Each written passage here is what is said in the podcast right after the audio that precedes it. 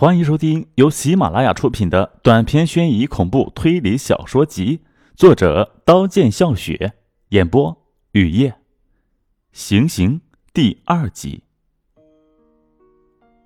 我不由自主的跳下床，用手机微弱的光找出放在旅行箱的刀，这是经常在宿舍做饭切菜用的。我不由自主的来到厕所门口，我喊老头子，他答应了。王八蛋！我在心里咒骂。从见面的第一天起，我就觉得老头子不是个好东西。什么上班时睡觉了、看书了、玩手机了，他通通往领导那儿汇报。泡面、煮稀饭吃，他也唠唠叨叨。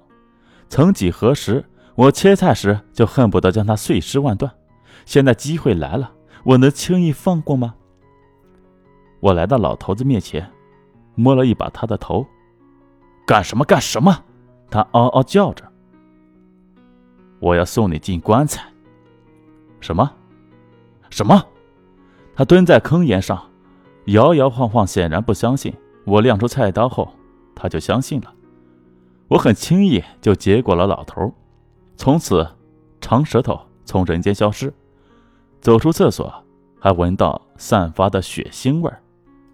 结果流浪前，我想了很多，真的想了很多。我想，我是不是太残忍？是不是没有人性？我开始犹犹豫豫，下不了手。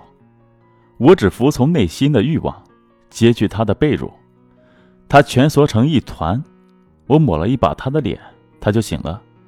他用恐惧的眼神瞪着我，看见这双眼神，我就害怕。我确信他没有看见我手中的刀。我不知道他恐惧什么，到结果完他，我都不知道。谜底被他带进坟墓中，从此就别想知道真相。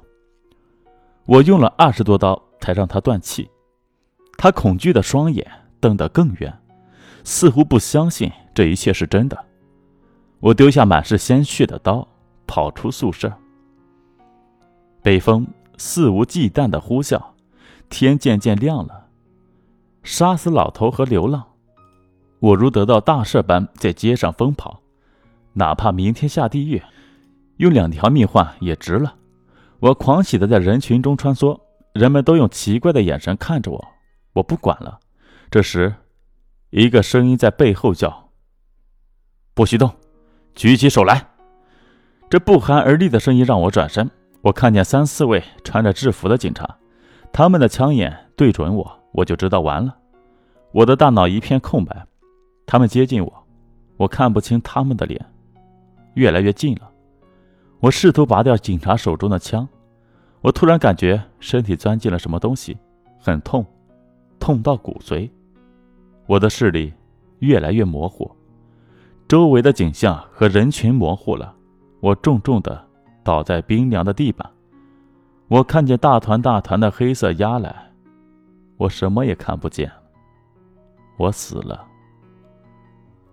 本集播讲完毕，感谢您的收听，欢迎订阅。